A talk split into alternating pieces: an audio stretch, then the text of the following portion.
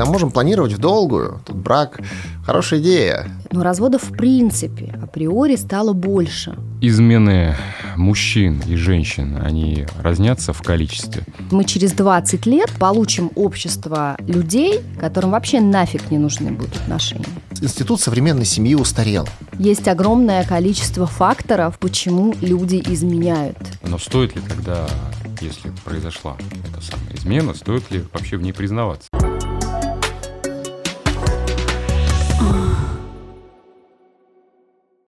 Привет! Это подкаст 69. Мы в студии «Послушай сюда» записываем, наконец-таки, новый шестой сезон. Я рад вас всех видеть и рассказать о новых интересных вещах и сексуальных практиках. Можно ли сохранить отношения после измены? И правда ли, что хороший левак укрепляет брак? Об этом и многом другом я поговорил с сексологом-психологом Еленой Толстой и социально-семейным психологом Михаилом Касаткиным. Раньше э, были суждения, что э, отсутствие контрацепции как-то блокировало те самые измены в отношениях. То же самое, там, нежелательная беременность, какие-то заболевания, все из этого. Плюс к этому существовала теория телегонии, что э, ребенку передаются черты всех предыдущих партнеров матери. Ну, есть, она была опровергнута. Вы сейчас про конструкцию запугивания сразу да, ну, это я изначально. рассказывать. Да. да, то есть всех запугивали, а еще в Советском Союзе там секса не было, да, еще бабушки... Ну, и из этой оперы тоже, да. Да, еще бабушки рассказывали про то, что ты там оделась как а, проститутка, или я еще помню, например, когда мне было там 15 лет, и нам рассказывали про ужас ужасный, ты вообще, не знаю, там в, в подоле принесешь, если там будешь где-то с мальчиками вообще гулять, об учебе надо думать и так далее. Но на фоне страха вообще огромное количество различных империй строится.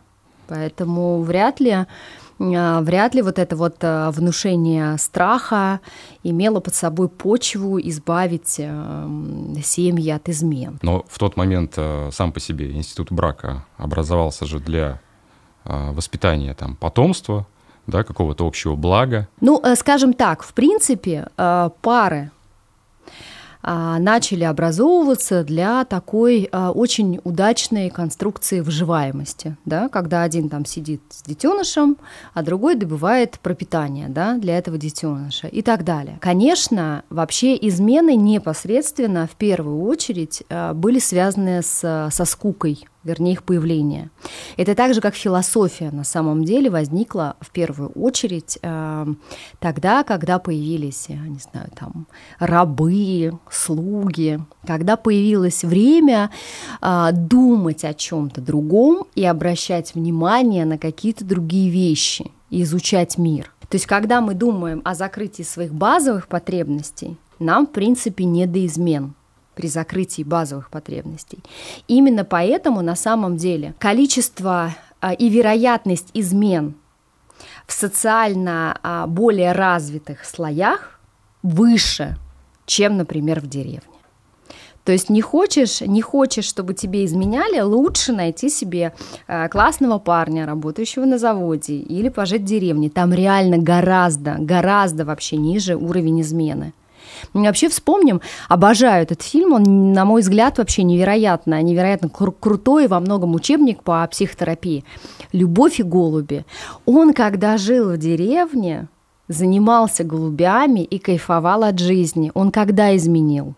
Понимаете? Когда уехал отдыхать. Когда он уехал отдыхать, когда он оделся в другую одежду, когда он увидел другую жизнь, когда у него появилось время на эту другую жизнь обратить внимание. Вот это вот, вот это вообще первая причина, когда вот эти конструкции стали появляться, да, или когда у нас в баре пароли девок на конюшнях там где-то, потому что у них э, время да, на это было, потому что бытовыми вопросами занимались другие люди изначально. А если э, мы обратимся к э, статистике, э, статистика, ну, можно сказать, периода постковидная, количество разводов э, с января по май 2021 года.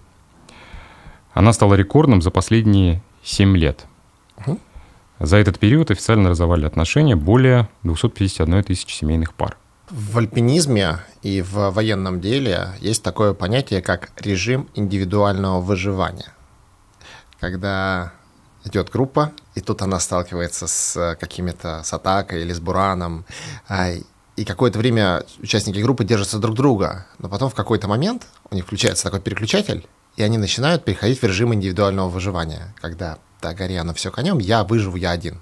Аналогично можно сказать про эффект э, э, текущих событий, когда в обстановка в обществе стала настолько турбулентной, как э, слово 2022 года в Америке, э, в Америке, в британский университет, по-моему, назвал э, пермакризис. Непрерывный кризис непрерывный буран. И в этом состоянии человек такой, я автономная боевая единица, я буду двигаться дальше один, потому что тащить вот этого прихлебателя или вот эту прихлебательницу я больше не готов. А, и, и переходит. Ведь брак — это история про а, когда есть высокий дальний горизонт планирования, когда мы можем планировать в долгую, тут брак Хорошая идея. А вот если происходит ковид, там специальная военная операция, специальная финансовая ситуация, какой, какой брак, вы о чем? Тут а, перейти в режим индивидуального выживания очень большой соблазн. Поэтому, поэтому а, такой всплеск разводов, а не потому, что институт брака устарел. Плюс еще история про э, бедных. Разводятся бедные, не богатые. Богатые готовы мириться друг с другом. Они, у них часто бывают измены, там, а, в, которые они терпят, потому что зачем нам все это делить. А, как говорил один а, богатый знакомый, я глубоко интегрирован в семью. Вот при этом он гулял как проклятый, но он при этом всем женщинам говорил, я глубоко интегрирован в семью. Э, и вот, а бедный человек, он не глубоко интегрирован в семью. Что ему делить-то? Взял и пошел ничего не надо. Ну, зря вы взяли эту статистику, он совершенно не показателен с точки зрения а, нормальности количества разводов, да, потому что 2021 год у нас все-таки был связан с тем, что а, мы все оказались там в каких-то экстремальных условиях неготовности. Кстати, измены очень часто связаны с кризисом вообще, когда человек оказывается в кризисе, он очень часто бежит, например, в какую-то измену в любых кризисных ситуациях, и часто происходят э, разводы. Но разводов в принципе априори стало больше, в разы больше. То есть сейчас а вот я сейчас вам одну страшную вещь скажу, и прям печальную статистику. Примерно 65-70% а, семей, где мамы и бабушки воспитывают детей и там нет папы.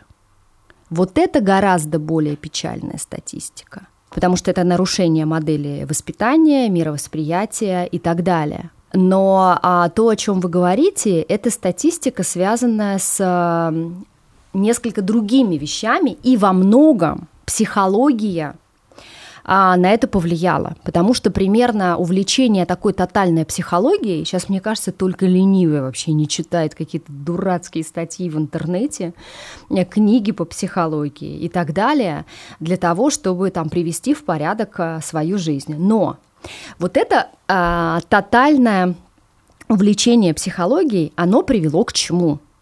Мы вообще забыли, что такое эмпатия. То есть у нас даже вот при всем моем уважении, при всей моей любви к Мише Лобковскому, он рассказывает, он офигенно зашел э, всей э, аудитории России, потому что мы вообще с психологической точки зрения очень любим людей, которые знают, как надо. Сейчас идет пропаганда того, что думая о себе, принимая решение за себя, ориентируйся на себя, ты как бы лучше всех, ты круче всех и так далее. И в состоянии уже брака мы начинаем думать только о себе. У нас уходит эмпатия на второй план. Мы вообще не стараемся считывать, что происходит с партнером. Партнерство – это совместная да, игра. Футбол – это игра не в одни ворота. Только тогда он футбол. Семья и отношения – это тоже игра не в одни ворота. Если ты принимаешь для себя внутреннее решение, ой, мне вообще тяжело, я хочу так или иначе, на-на-на-на, я думаю только о себе, и не вовлекаешь вообще в эту историю партнера, не понимаешь, что стоит за его реакциями, не пытаешься ему объяснять свое состояние, развод априори неминуем, или, например, измена. Поэтому это связано с как раз э, больше такое количество разводов с желанием саморазвиваться – И вот это саморазвитие направляет а, максимально внутренний локус-контроль на себя любимого. Современная психология в интернете уж точно, она взращивает нарциссизм. Она прямо его взращивает. У нас все говорят о проявленности, о том, как мы должны себя показывать миру, как мы должны любить себя. Сам себя не полюбишь, никто себя не полюбит и так далее. Есть такая очень классная книга, может, родителям будет э, здорово почитать, называется «Чуткие дети» а, американская книга, вот она через, она говорит о том, что мы через 20 лет получим общество а, людей, которым вообще нафиг не нужны будут отношения. Потому что, ну, ну я вообще такой классный. Ну, я вообще лучше всех, я вообще такой, как бы, или такая офигенная. Но это под влиянием вот э, Это под влиянием, этики да, новой. да, к сожалению. То есть вот, э, и это и рушит вот эти конструкции. Наверное, стоит сказать, что американский психолог Роб Хендерсон написал крутейшую статью, называется она «Белые привилегии». Казалось бы, при чем здесь институт брака? Она рассказывает про то, что в современные а, белые богатые люди в США какие-то очень демонстрируют э, такие новые ценности. Допустим, среди них очень принято высказывание современ... «Институт современной семьи устарел». Современная семья не нужна. При этом очень часто эти люди сами происходят из очень моногамных, многодетных семей, а потом где-то после 30 недостаточно благополучно выходят замуж и женятся, и тоже создают моногамные и тоже многодетные семьи. При том, что они так заявляли о том, что институт семьи устарел. Это такая модная фишечка. На практике мало что дает человеку такой кайф, как моногамная семья. Потому что если зрители нашего подкаста действительно хотят узнать, в чем главный наркотик, к которому стремятся все люди, то после нашего интервью им стоит посмотреть «Гарвардское исследование счастья». Просто вбить в YouTube «Гарвардское исследование счастья». И они увидят 12-минутный ролик про то, что в Гарварде в течение 70 лет очень интересным способом изучали, что же действительно делает людей стабильно и долгосрочно счастливыми. И я заспойлерю, это чувство общности. Нам очень нравится Помнишь такая песня под гитару «Как здорово, что все мы здесь сегодня собрались».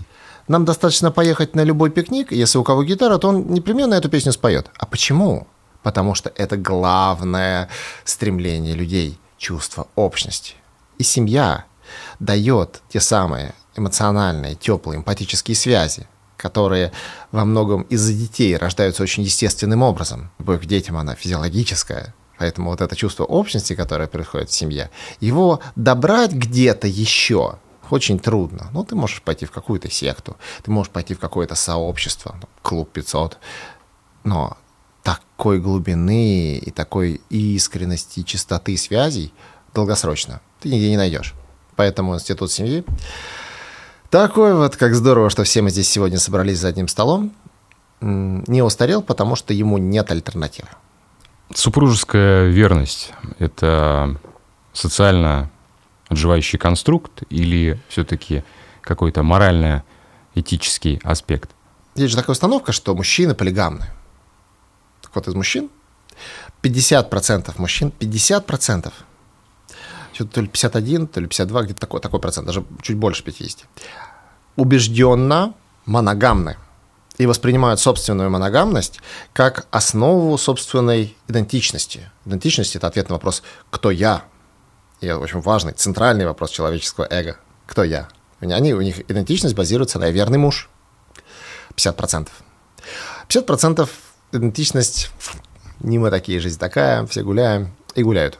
Вот примерно вот так вот 50 на 50 делится. Поэтому для многих людей семья, брак, супружеская верность является гаванью, в которой э, им нравится чувствовать себя в безопасности, в успокоенности, в стабильности, в долгосрочности, чего не дают другие институты жизни. Я вообще не люблю рассуждать о морально-этических нормах. От слова совсем. Потому что морально-этические нормы – это такой некий сдерживающий фактор, который, ну, знаете, такой забор – в котором, в общем, комфортно всем существовать. Но когда мы говорим о, а, например, измене или о супружеской верности, надо понимать, что, а, что вы вообще вкладываете в эти понятия. Есть огромное количество факторов, почему люди изменяют. И их, если честно, даже вот я сейчас сказала, огромное количество, в принципе, их не так уж много – и отживающие они факторы или не отживающие они факторы, это, например, вот другая конструкция. Потому что, ну вот смотрите, например, давайте попробуем тогда разобраться вообще с причинами, почему люди изменяют.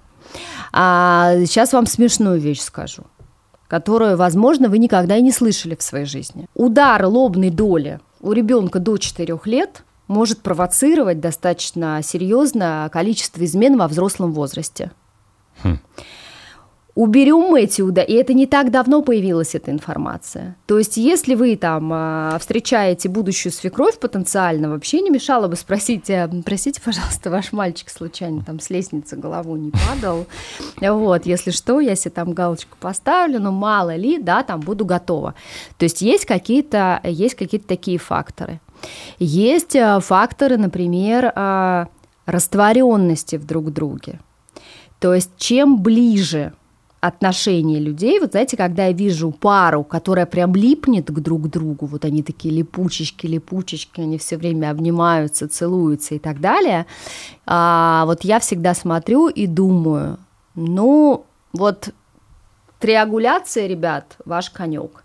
Это такая история, что чем пара становится ближе друг к другу и прорастает в друг друга, тем выше уровень напряжения в отношениях. Прямая корреляция. И тогда для снятия этого напряжения в отношениях априори появится кто-то третий. Возникает вопрос, кто? Ребенок, собака, телевизор или любовник или любовница? То есть как здесь психика сыграет, это уже другой вопрос. Но должен появиться кто-то или что-то, кто будет психику разгружать. То есть каждый из них равен по взаимозаменяемости. Да. Да.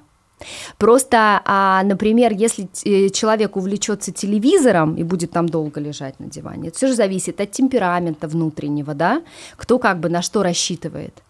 А, то есть может, может быть такая причина измен. То есть любовник или любовница, они станут э, такой конструкцией снятия напряжения. То есть это тоже может стать, уберем мы этот фактор, я не знаю, там через 10-15 лет или нет, я не знаю. Дальше возникает следующая конструкция. Это, например, там дисбаланс расстояния. Что под, себя, э, под собой подразумевает дисбаланс расстояния? Если партнер не чувствует, что он вам нужен, он пойдет искать эту собственную нужность на стороне. Сто процентов. То есть, например, говоря совсем банальным, простым языком. Я помню еще а, в Штатах училась, и нам профессор говорил, рассказывайте на банальных кухонных э, вообще такие kitchen примерах. Это всегда очень классно работает. Если а, вы не будете, например, восхищаться своим там мужчиной, да, это мы обращаемся к женщинам, потому что мужчины, например, они генетически зави- э, зависимы от восхищения – знаете, как у мужчины формируется ревность? Так начинает где-то закладываться в возрасте 6-7 месяцев. Он вытаскивает соску изо рта и кидает ее на пол. И смотрит, мама поднимет или нет. Мама поднимает, промывает, дает обратно. А он опять достает и опять ее кидает. Мама опять поднимает, достает. Вот есть мамы, которые поднимают до бесконечности, и у них хватает на это терпения. А есть мамы, которые на третий раз говорят, так, тебе не нужна соска, ну как бы и все. То есть вроде бы маленький механизм, но она его отвергла. Мужчина вообще не приемлет отвержения. Для него женщина в отношениях, которая его отвергает, равно она меня отвергает, я никчемное создание, я ей не нужен. То есть, например, у мужчины сексуальная фрустрация с отвержением связана прям напрямую. Вот знаете, как утка ест, у нее сразу все выходит.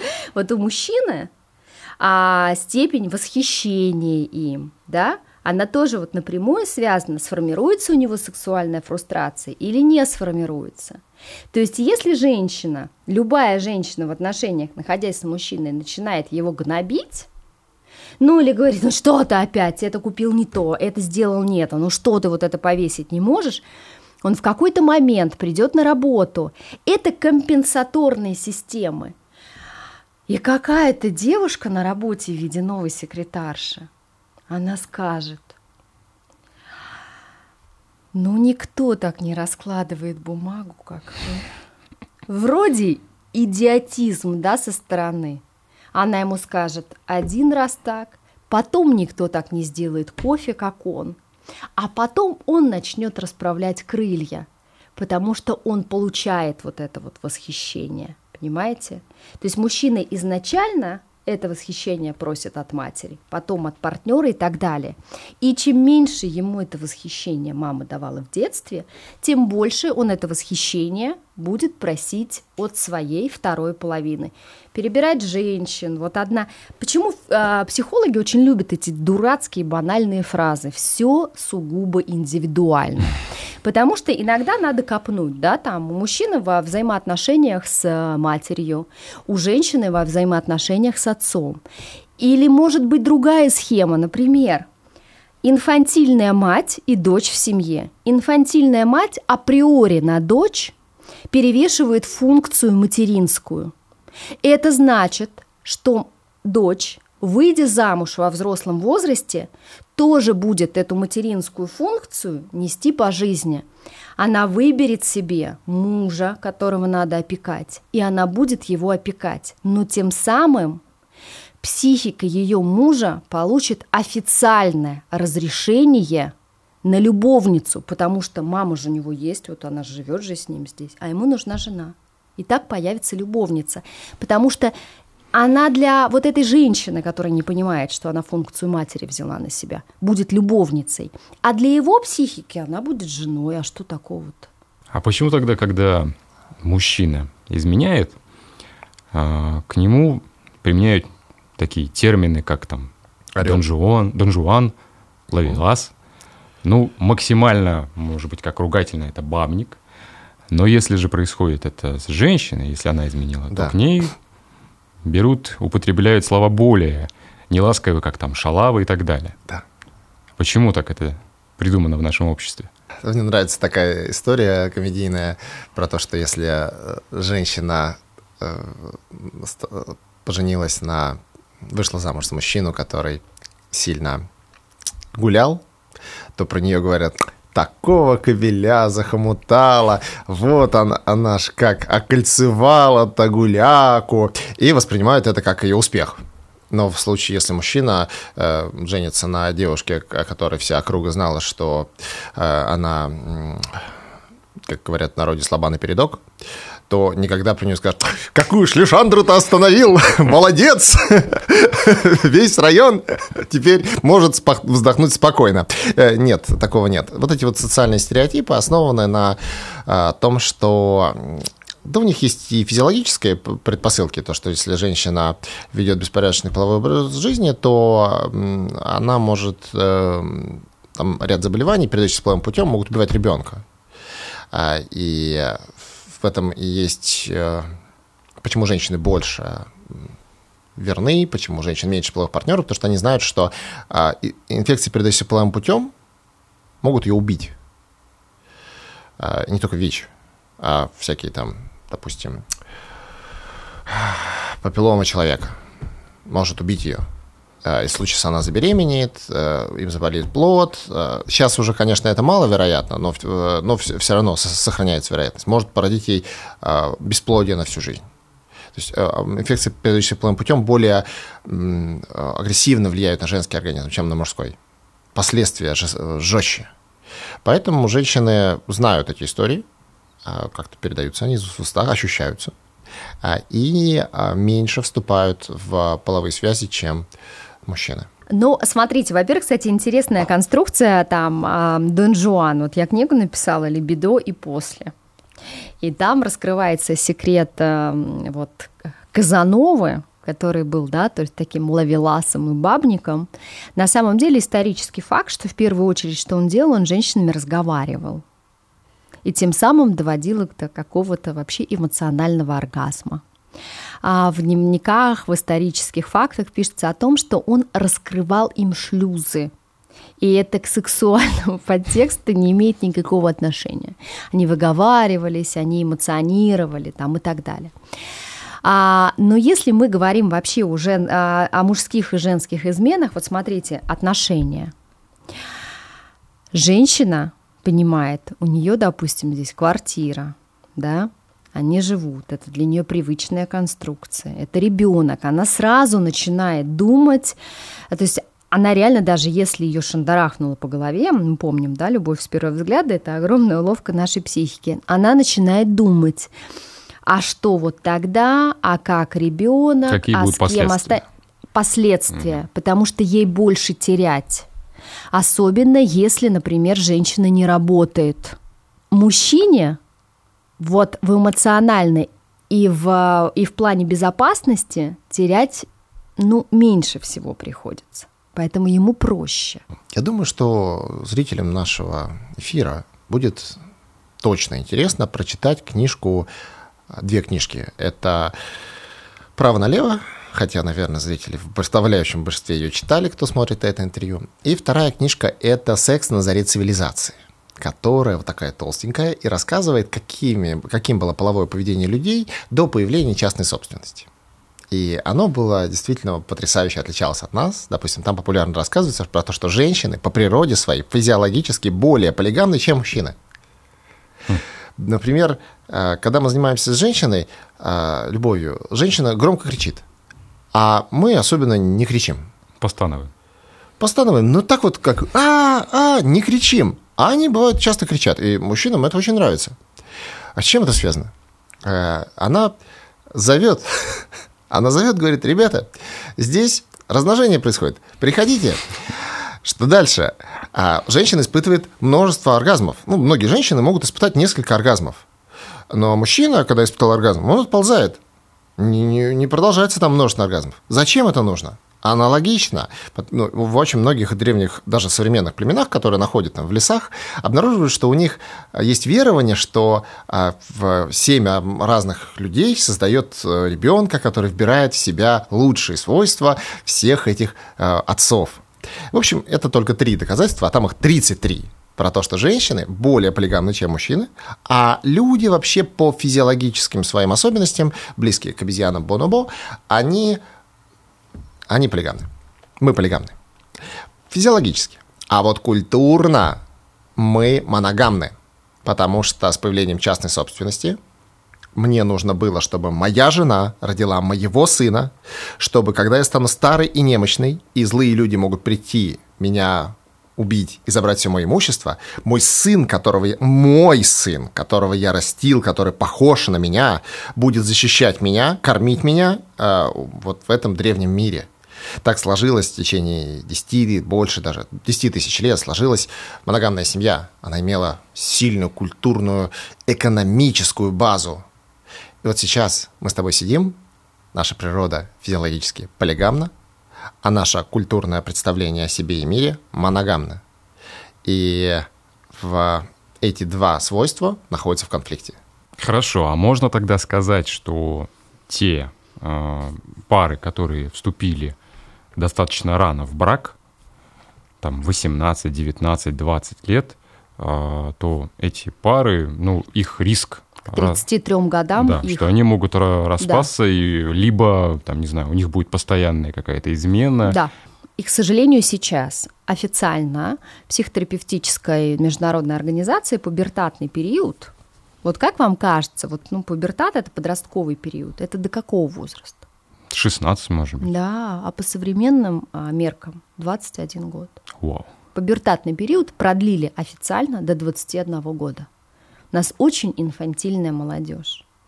То есть а, сейчас 21-летний молодой человек или девушка, вступающий в брак, это примерно как если 20 лет назад в брак вступили бы 13-14-летние. Это примерно одно и то же. То есть звучит как бы пугающе здесь родителям всем огромный привет, потому что гиперопека, она зашкаливает просто, она просто зашкаливает. То есть мы там детей в магазин не можем там отпустить, или они у нас решения не принимают, да, мы лучше знаем, что, что, их на, а, что им надо, никто даже не спрашивает, чего они хотят на самом деле. Но, тем не менее, риск очень высок, потому что, во-первых, а, очень инфантильная молодежь. Во-вторых, это молодежь, которая не умеет принимать решения. Брак – это про принятие решений и этому надо научиться. А Б очень стремить, э, стремительно меняющееся клиповое мышление. Это такая же эволюция мозга, да, то есть когда-то все бегали там, и мясо добывали, а сейчас э, человеческий глаз не может воспринимать одну и ту же картинку там э, дольше 13 секунд, и, и, и взгляд переводит, понимаете? Клиповая там конструкция, и мы меняемся, и организм обновляется. И э, если они заключили брак в 21-22 года, в 30 лет это будут совершенно другие люди. Во-первых, их психика будет все время сигнализировать, что им надо закрыть целый ряд параметров. Просто что она будет закрывать? Что для нее будет первично? Вот это уже индивидуальная история. Первично принятие решений, там ответственности сосредоточиться на этом. Первичный страх отторжения сосредоточиться на этом. А, там может быть в течение нескольких лет не до, какого-то, не до какого-то там сексуального опыта. А есть вещи, базовые настройки, в первую очередь безопасности, ну как бы оно часто важнее. То есть только при люди, которые идут, например, а, получать максимальный сексуальный опыт, или новый сексуальный опыт, это, как правило, те, у кого базовая настройка безопасности закрыта со всех тылов. Измены мужчин э, и женщин, они разнятся в количестве? Или это тоже какая-то какой-то стереотип, социальная норма, что вот мужиков, мужики больше ходят налево, а женщины, они вот как-то на эмоциональном факторе больше. А мужчины более склонны к изменам. Мужчины изменяют чаще, и это связано с а, сексуальной фрустрацией, а, потому что у женщины сексуальная фрустрация – это в первую очередь обида на партнера, на обстоятельства, на жизнь, там, на все что угодно. И тогда они сексуально фрустрированы. У мужчины это недооцененность. Недооцененность э, это означает, что, ну, как бы я что, какой-то никчемный.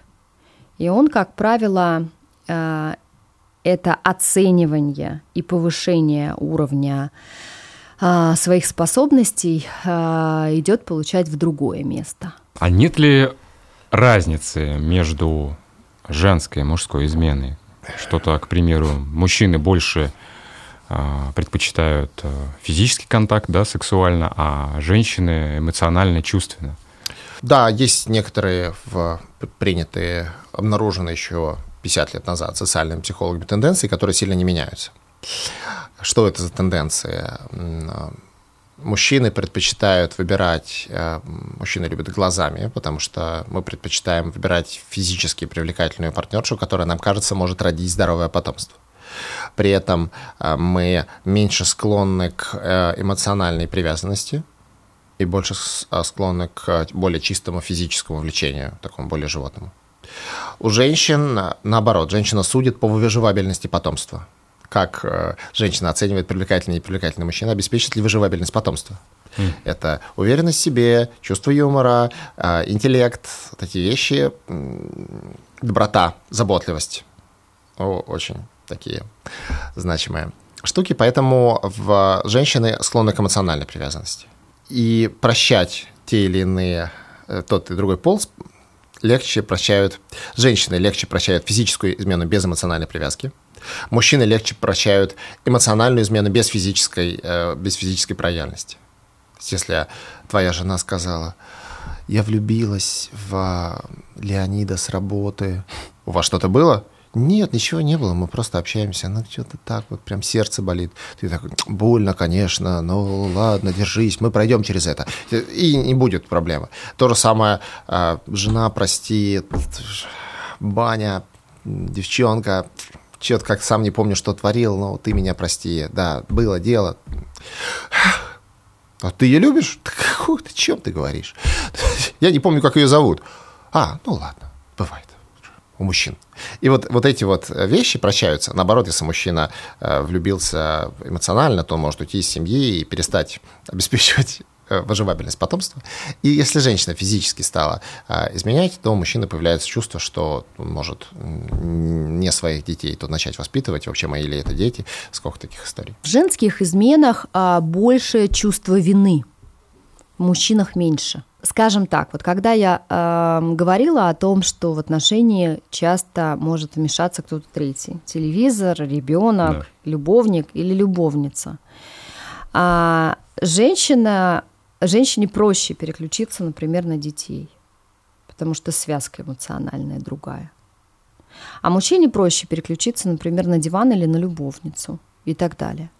И плюс в женских изменах в них э, выше уровень вины, потому что у женщин априори это тоже генетическая базовая настройка, выше уровень ответственности, чем у мужчины. А равны ли сексуальные темпераменты мужчины и женщины? Или это социальный конструкт? Сексуальные темпераменты у женщин, женщины более темпераментны, чем мужчины физиологически – и на них давит культурный, э, культурный слой, который говорит, э, женщина не должна быть темпераментнее, чем мужчина, женщина должна быть вести себя прилично. А, и как уже проявляется это в конкретных людях, вот этот вот баланс давления физиологии и культуры, э, все опционально. На кого-то культура совсем не давит. Я разговаривал с одной девушкой, которая приехала в Москву и познакомилась с э, известным тренером по пикапу. Когда она приехала, она не знала, что такое пикап. Она э, приехала и казалось, что Москва это вообще другая цивилизация. А, и когда она узнала, что у него 8 постоянных эм, девушек, девушек в разных городах, угу. из которых 3 в Москве и остальные распределенные по городам, у нее не вызвало это никакого протеста, потому что она думала, ну, тут, наверное, так принято. Она была первый месяц в Москве, она не знала, как тут принято. У нас так не принято, а у них тут, наверное, принято. Э, и э, она находилась под очень низким культурным прессингом. Ну, представим, что если она э, там, росла в Москве, училась в Москве, знала многих людей, которые здесь живут, и вдруг она с этим столкнулась, она такая, необычно, так не принято. И вот это вот так принято, так не принято сильно влияет на нас. Наш фейсбучный пузырь диктует нам, что есть хорошо, а что такое плохо, кем можно работать, кем нельзя, кем можно с кем можно встречаться, с кем нельзя, сколько партнеров норм, а сколько не норм. Это все диктует наш вот этот вот 150 человек, с которыми мы общаемся больше всего. Сексуальный темперамент – это вообще отдельная тема для разговора, потому что если вы залезете в интернет, в любые банальные статьи, вы точно попадете на информацию, что сексуальных темпераментов, там их три вида. Это низкий сексуальный темперамент, средний и высокий. Но дело в том, что мало вам кто расскажет, что высокий уровень сексуального темперамента – это генетическая ошибка. Это доказали израильские ученые, как генетически мы да, развиваемся, развиваемся, и тут появился как бы ген другой, встроился. И высокий темперамент получили только 8-10% населения всей планеты. Но это очень круто продается. То есть высокий темперамент – это нереально крутая маркетинговая история – Потому что если вы видите, не знаю, там парня накачанного или девчонку с офигенным телом, которая поливает себя, там, не знаю, дезодорантом, чем-то обмазывает и так далее, то вероятность, что вы купите это, она выше. В психологии это называется эротический тип либидо. Их мало. И, боже вас упаси от отношений с такими людьми, потому что они всегда изменяют. Они всегда изменяют, потому что им мало – им мало. У них вот э, прям встроенная, встроенная конструкция невероятного э, потока сексуальной энергии и полигамности. Они все время как будто ненасытны. Еще 8-10% – это низкий уровень сексуального темперамента. А все остальные 80 с лишним – это средний сексуальный темперамент. Дальше смотрите связки. Если вдруг, ну такие пары, как правило, не встречаются Ну вот они прям по теории вероятности очень редко обращают внимание друг на друга. Да, там, человек с низким сексуальным темпераментом и с высоким сексуальным темпераментом. Но эта пара стопроцентно распадется. Этот пазл, он может сложиться, но он, ну, он не подходит друг другу. Это гарантированный развод. Это гарантированные не сложившиеся отношения. Но, например, а в большинстве своем, в общем, люди обладают средним сексуальным темпераментом. Это абсолютно нормально. Там уже надо смотреть, есть целый ряд там у сексологов других параметров, как определяют сексуальный темперамент. Хотите, я вам еще одну страшную вещь скажу? Одна из самых гармоничных сексуальных пар, знаете, как выглядит? Как? Ему за 60, она длинноногая красотка. Потому что длина ног имеет к сексуальному темпераменту непосредственное отношение. Длинноногих красоток природа наделяет низким уровнем сексуального темперамента. Им много не надо. Так же, как и мужчине за 60. Но все равно либидо снижается с возрастом. Там уже это уже эндокринологическая система, да, гормональная, мы туда лезть не будем. Но это с точки зрения, почему эти пары часто и долго находятся вместе. Потому что это, это гармоничная сексуальная конструкция. А влияет ли на измену тот фактор, что партнер хочет э, найти и испробовать что-то новое, что не может он сделать со своей постоянной да. партнершей? Это в сильный фактор, в особенности у мужчин. Там мужчины, а, хотя у женщин тоже, чуть больше у мужчин. Почему? Мужчины смотрят э, порнографию чаще, чем женщины.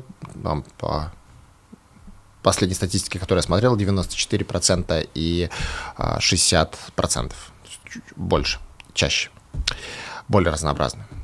А, и там э, генерация идеи генерации идей. Кладезь идей. Да, например, если вы сейчас, э, зрители этого канала, возьмете и вобьете в Яндекс э, э, секс и разрешите показывать вам фотографии 18+, вы удивитесь, потому что вы увидите в первых же картинках групповой секс и анальный секс. В первых же картинках. По-моему, даже первая картинка не буду сейчас проверять, но первая же картинка выдается.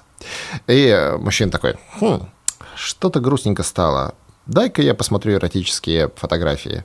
Секс? Он анальный, а у меня что-то не анальный. Как-то что-то не так, что-то не так. Там, Жена, а давай это... А и тут может быть такое, как говорится, м -м -м. А, пробовали, что-то не понравилось, не надо все это, вот это вот все, пожалуйста, вот не знаю, где ты это придумал, это не физиологично, говорит жена, мне неприятно, как ни крути. Ну, мы попробуем, вот так, так, ты не, не, не надо. Хорошо живем, не жили богато, не надо и начинать. Ну, такой, ну ладно, чего там. И потом он начинает общаться, общаться, и, допустим, он едет в командировку, и там какая-то компания, какие-то коллеги, все выпили, так немножко все захмелели, и какая-нибудь симпатичная коллега говорит в компании – а я должна вам признаться, ребят, я просто с ума схожу от анального секса. Мне вот не надо мне обычного секса, дайте мне анального. Так мне он нравится. А этот смотрит на нее и думает, «А, вот она, свободная, современная женщина. А какая она а, смелая. У него э, есть такой эффект ореола, когда мы знаем о человеке один фактор, но приписываем ему еще, еще, еще, еще, еще разные достоинства. Ну, допустим, мы знаем, что а, король Великобритании, наверное, благородный человек. А с чего мы взяли? Ну, просто эффект ореола. То же самое здесь. Она любит анальный секс, а значит, она раскованная, свободная, современная, передовая, эм, смелая и вот свободна от стереотипов. Он начинает вокруг этого накручивать. А, и это похоже на вот у вас есть генеральный контракт э, об эксклюзивных поставках от какого-то поставщика. Но этот поставщик сказал, вот это я вам не поставлю ни при каких условиях. А, да еще если я обнаружу, что вы это у кого-то закупаете, я внедрю очень серьезные штрафные санкции. Ну, такой запретный плод. А тут поставщик, он не предлагает ничего, кроме этого одного товара. И ты думаешь, блин, серым импортом заберу, попробую просто, вдруг зайдет, может, веселее начнется жизнь. И он такой, ми -ми -ми, пробует. И а когда он пробует, ему-то кажется, что сейчас вот наступит вообще иная реальность. Но, как рассказывают мои подопечные, что открыв этот ящик и испробовав групповой секс, анальный секс, жесткий БДСМ, э, какой-нибудь там э, секс в экзотических местах, э, в публичных местах, когда вдруг с ними это происходит, они такие, и чё? Да. И вот этот ореол распадается. Оказывается, что анальный, иногда анальный секс это просто анальный секс. Там ни свободы, ни там какой-нибудь смелости передовости, ничего такого нет. А при этом весь пакет генерального поставщика весь пакет услуги от генерального поставщика остается на месте. И человек такой, у, -у, тут у меня анальный секс и немножко всяких грустнышей. А вот здесь у меня огромное количество прекрасных вещей, которые делает для меня моя жена. И он такой, все, и возвращается. То есть очень часто у мужчин такая история. У женщин а, либо месть, а, ах, он гулял, так я погуляю ему ответ. А, или женщины гораздо чаще изменяют, с а, вероятностью ухода от мужа. У мужчин мало измен с целью ухода, как правило, так ну, попробовать что-то такое остренькое и помалкивать об этом. А у женщин, у них часто они как-то нашла, то все, она вот что тут второй аэродром активно готовит, закрывая первый аэродром. Вернемся к э, еще причинам измен. Угу. Может ли быть э, ревность как патологическая опека одной из причин, когда человека додалбливают тем, что ты им не изменяешь, а он не изменяет, да, по факту. Но вот э, человек уже идет на эту измену как бы на зло. Патологической ревностью не может э, страдать психологически здоровый человек. Это отклонение да, от нормы, хотя психология, психотерапия вообще не любит такие понятия, как норма. Вот, ну, как бы терпеть их не может, потому что у вас она своя, у меня она своя. Но а патологическая ревность – это отклонение. Это вот как есть, э, не знаю, отклонение, компульсивное переедание, когда вы едите, вы уже наелись, вы не можете остановиться, да? Это отклонение. И есть различные там конструкции обсессивно-компульсивных расстройств там и всего. Ну, как бы патологическая ревность – это отклонение, да? Это конструкция психики, с которой надо работать. Она может возникать по разным причинам. Как я уже сказала, может э, возникать из того, что мама в детстве очень как бы была нетерпелива и отторгала. Потому что ревность – это всегда про ощущение собственной ненужности. И речь не идет про то, что на зло или не на зло. Давайте смотреть на это по-другому – то есть либо я это чувство собственной нужности где-то получаю, либо как бы не получаю. На самом деле большинство пар расходятся из-за ошибки коммуникации. То есть главная причина измены, главная причина развода – это ошибка коммуникации, потому что партнер нам всегда говорит о том, что ему необходимо. Вопрос в том, слышим мы это или не слышим. В 95% случаев не слышим. То есть, когда партнер говорит о том, что «Ой, ты, ты там переписываешься, ты изменяешь, где-то находишь», он вам кричит о своей внутренней о боли и об ощущении «я чувствую себя ненужным, мне плохо». Что делаете вы?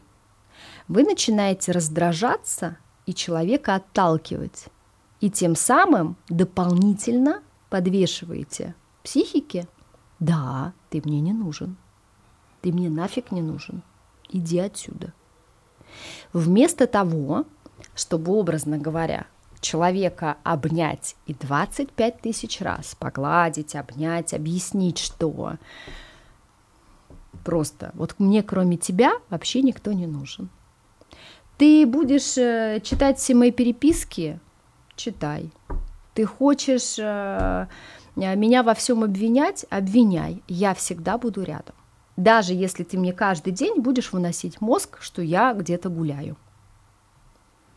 Тогда градус будет снижаться. Знаете, есть такое очень классное а, направление, называется краткосрочная эффективная психотерапия. Она категорически э, отвергает длительную психотерапию двухгодичную, потому что считает, что э, любая проблема может быть решена максимум за 10 сеансов. Если она не решена, значит терапевт плохой.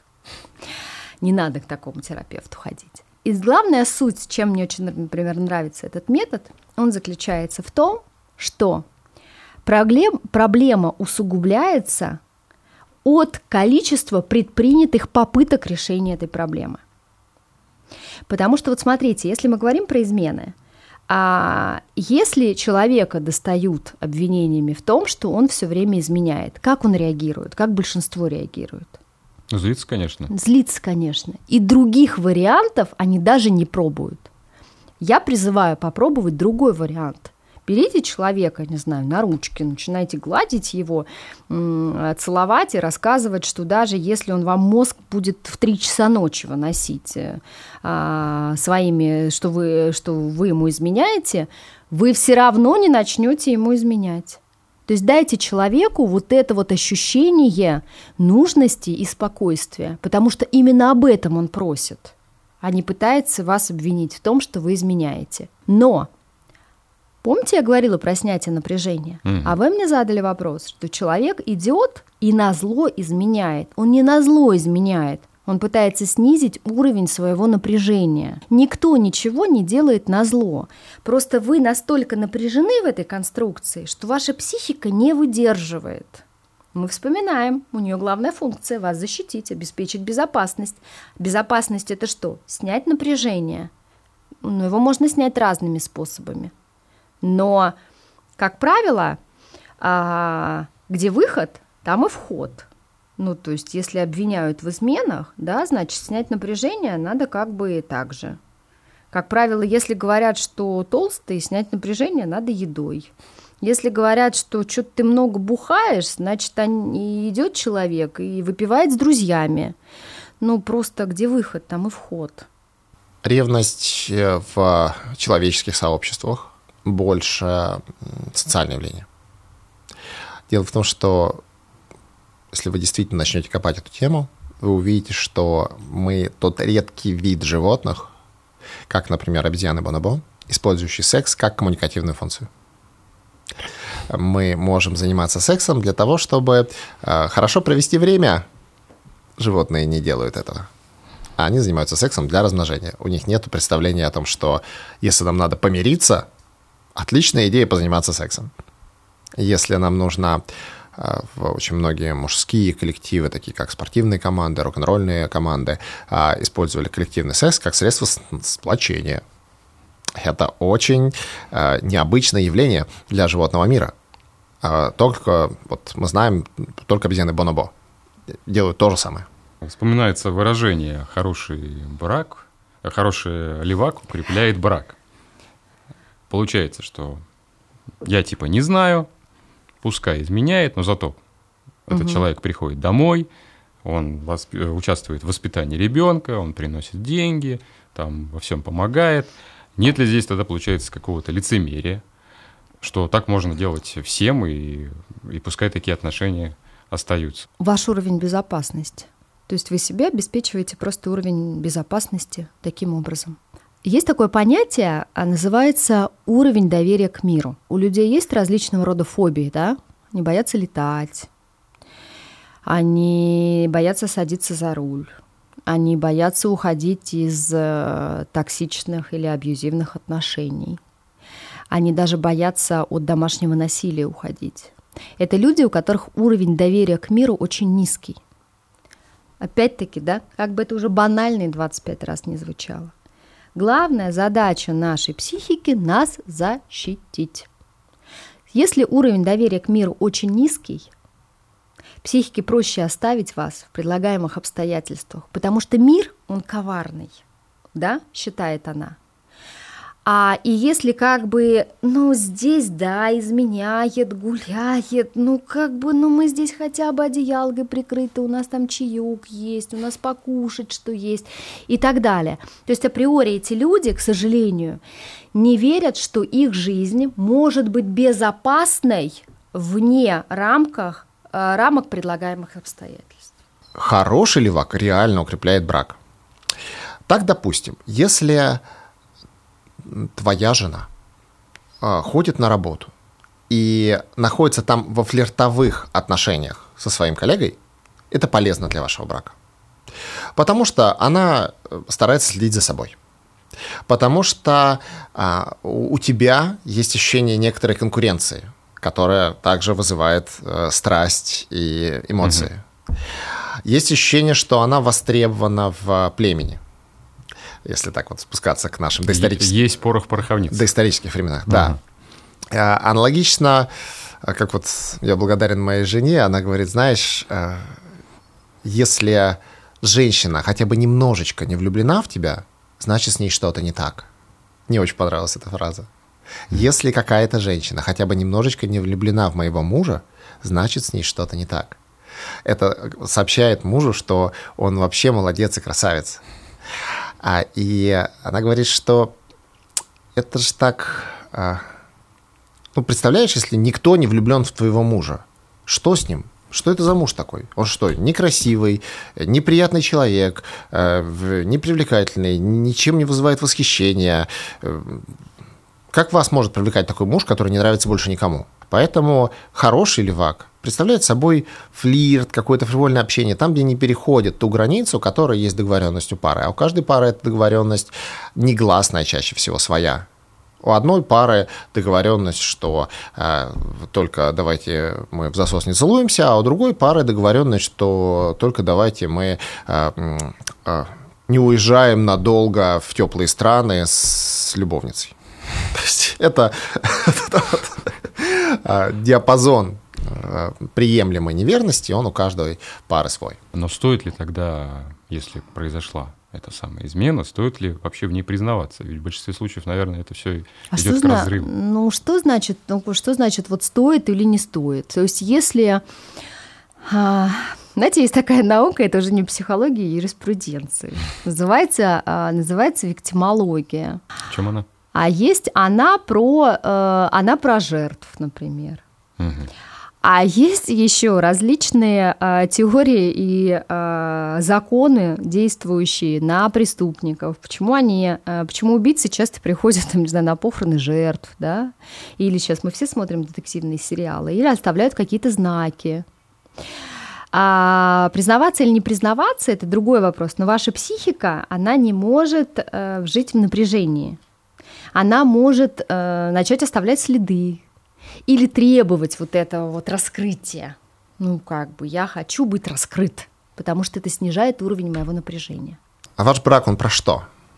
Если ваш брак – это а, сексуальный союз с целью эксклюзивного удовлетворения сексуальных потребностей друг друга в первую очередь, то, конечно, измена на нем ставит крест, потому что основной цель и смысл сотрудничества получает тут у меня... Я все равно использую альтернативных поставщиков. Нет, я же должен был быть единственным поставщиком. Все. Э, но исследования показывают, что брак, стоящий на сексе, э, вообще в целом не проживает дольше трех лет. Страсть спадает, дополнительных смыслов не наброшено, и потом, в лучшем случае, ради детей и ипотеки. Но если смысл брака в чем-то другом, если это творческий долгосрочный союз, куда замешано множество мотивов социальных, внутренних, культурных, дружеских, самых разных, если секс э, не стоит в первой пятерке, почему мы вместе, то сексуальная измена нанесет удар и заставит серьезно поговорить, если она вскрылась, а, но не разрушит его, потому что основные скрепы не сексуальны. Что же делать, если э, вы изменили? Стоит ли об этом говорить? Если вас напрямую спрашивают, то прямое вранье, от, у тебя там кто-то был? Нет, никого не было. Прямое вранье а, приведет к тому, что человека сильнее ранит то, что он привык, что я это ты, ты это я. У нас тотальное доверие, доверяю как самому себе. Но вдруг на прямой вопрос, прямой ложный ответ означает, что у меня дома живет человек, который хочет меня перехитрить.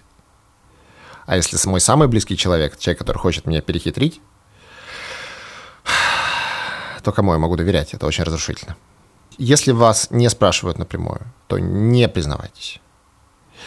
А если похоже, что все идет, то это повод для серьезного разговора. Я еще раз рекомендую вам книжку «Право налево». То есть, если вообще столкнулись с изменами и стали гореть, или ваш э, партнер изменяет, вы горите, право-налево. Вы изменяете, горите право-налево. Прочитайте эту книжку, она сильно поможет. И она расскажет вам о том, что вскрывшаяся измена – это может быть конец вашего брака и может быть начало вашего брака. Ваши предыдущие отношения закончились. Если прям вскрылась измена, вскрылась травматичная измена для партнера, все, предыдущие отношения закончились. Но это возможность начать новые отношения с тем же партнером. У меня есть очень близкий друг, который признался жене в многочисленных изменах. И в ответ на это она призналась ему в своих изменах. У них был очень непростой разговор, непростой период. Но после чего они вновь дали друг другу обет верности. Они а, обсудили, почему важна верность. И сейчас это одна из самых гармоничных пар, которые я знаю. А можно ли тогда как-то защититься от измен, там, не знаю, договорившись между, или это все обман? О, Ой, как мне вообще нравятся вот эти конструкции. Еще в начале отношений, говорят вот пациенты там, а, еще в начале отношений мы, мы договорились, что всегда будем говорить друг другу правду. Здорово. И вот мы же договорились говорить, но никто не сказал, никто это не соблюдает. Ну, ребят, ну давайте врать друг другу не будем. Невозможно договориться. Смотрите, прошлого не существует. Потому что вам кажется, что оно может быть. И вот тут у вас была свадьба, тут у вас был отдых какой-то, тут у вас родился ребенок, очень здорово. Все, все это замечательно. Но психика трансформирует события прошлого к сегодняшнему дню до такой степени, что вы максимум помните 30% от всего происходящего. Вы принимаете а, в нынешних обстоятельствах те решения, которые вы можете принять. Вы говорите на те темы, которые ну, для вас действительно важны. Они имеют для вас значение. Это сейчас. Проходит год, вы другой человек, у вас другие суждения – вы тогда о чем-то договорились. Но то, о чем вы договорились пять лет назад, ну, вы вспомните свои рассуждения на любую тему. Пять лет назад вы переживали какой-нибудь период. Сейчас вам не, вы не с улыбкой его вспоминаете, вы думаете, ну как, вот не знаю, там разошлись, я так вот, не знаю, переживал на эту тему, сейчас думаю, что вообще переживал, год жизни потратил. Когда вы договариваетесь в начале отношений, вы одни люди. Спустя год у вас другие суждения, другое мировосприятие, другие жизненные обстоятельства и так далее. У вас знаний а, больше, у вас а, жизнь может поворачиваться в другие русла. Это не работающие схемы. Не, вот даже не, не думайте договариваться. Потому что, ну, хочется вам посидеть, вам поговорить за ужином не о чем. Ну, договоритесь, можете бумажку какую-то еще подписать, кровью, пустить себе кровь и расписаться там сердечками, ну, как бы ради бога. О том это запаковать, положить на самое видное место и договориться знаю, жить долго и счастливо еще в ближайшие сто лет. Окей, но просто через год вы можете достать и решить, что это все ерунда. Это тоже нормально. Как показывает практика, в отношениях очень редкие отношения, абсолютно партнерские, и в них нету никакой зависимости. Обычно все равно есть зависимость. Партнеры могут друг друга вести санкции. Угу. Если э, в партнер боится санкций, допустим, жена полностью финансово зависит от мужа, а он говорит, я не хочу тебе изменять, давай секс втроем, я не хочу тебе изменять, давай секс втроем, я не хочу тебе изменять, давай секс втроем. А она такая, я не хочу секс втроем, но если я ему откажу, то он либо будет изменять мне и уйдет от меня, либо он, а, а, либо он будет зол на меня и э, вводить санкции, а я финансово зависима. Ну давай, ладно. Она соглашается против своей воли. А он это уже какие-то абьюзивные отношения. А, так эти абьюзивные отношения, как сказать, в, в, степень, какая-то степень абьюзивности, очень редкие отношения, абсолютный выиграл-выиграл. Это редкость по абсолютный, полностью устраивающий обе стороны контракт, конф, ну, контракт. Как правило, одна из сторон все-таки немножко компромиссит. Чуть-чуть. И эта сторона склонна соглашаться. Эта сторона боится прерывания этих отношений. Да, и бывают критические абьюзы, но бывают легкий абьюзик. Вот в наших с тобой отношениях. Ты уверен, что никто из нас хоть чуть-чуточку не абьюзит второго партнера? Я думаю, немножечко абьюзим. Мы друг друга. Кто-то в этой области, кто-то в этой. Чуть-чуть обидим. Чуть-чуть. А нет ли такого, что тайный секс, он больше возбуждает, когда ты находишься в моногамных отношениях со своим Да. И тут появляется возможность тайного секса. Ты знаешь, что у тебя есть там постоянные отношения, у тебя есть там брак, М? и из-за этого люди еще и уходят на измену. Да, это один из э, самых ярких э, возбуждающих факторов. Э, весь мир против нас. А, это что-то супер эксклюзивное. Вот э, мы с тобой общаемся, но я никогда не видел тебя голым. Если мы пошли э, с тобой и с друзьями в баню, и ты э, голый, и я голый, то мы, конечно, не занимаемся сексом, но нам так уже как-то... Мы такие друзья. Это будоражит. Это что-то такое, какая-то особая форма близости. То же самое, представьте вашу коллегу, вы все время видите ее одетой.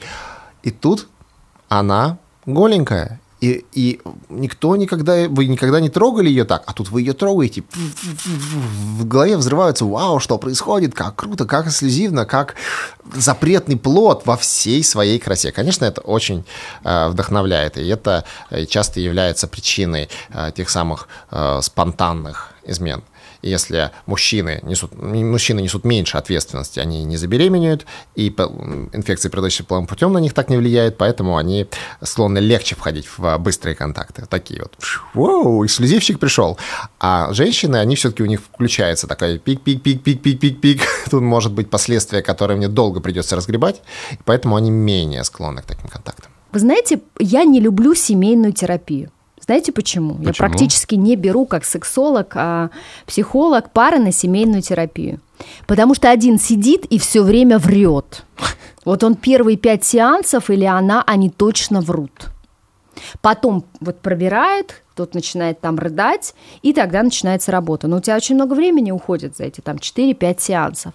То есть, работая отдельно, ты достигаешь большего результата. А нет ли ощущения, что мы слишком придали какую-то большую значимость сексу в отношениях? Ну, это вопрос, наверное, персонально к э, каждому из нас. Потому что, когда мы говорим, мы предали значение сексу в отношениях, а мы — это те, кому нравится твой подкаст, или те, это мы, это наши друзья, или... Я помню, как вот девушка одна пишет а, такую пост в, в Телеграме, э, в Инстаграме, никогда не забуду этот пост в Инстаграме, пишет, девчонки, я проинтервьюировала 50 своих знакомых на вопрос, кому из вас нравится анальный секс. И только одна сказала, что ей он нравится. И я такой, господи, это же классический эффект избучного пузыря. То есть ты такой, а тебе нравится анальный секс? И весь мой вид говорит, «А если ты скажешь «да», то я решу, что ты гребаная извращенка. И, естественно, меня окружают люди, которым, ну, вообще что-то такое не практикуют, но эту девушку окружают. И поэтому у нее такая статистика. Поэтому и ты говоришь, а немного ли мы придаем значение сексу в отношениях? А кто это мы?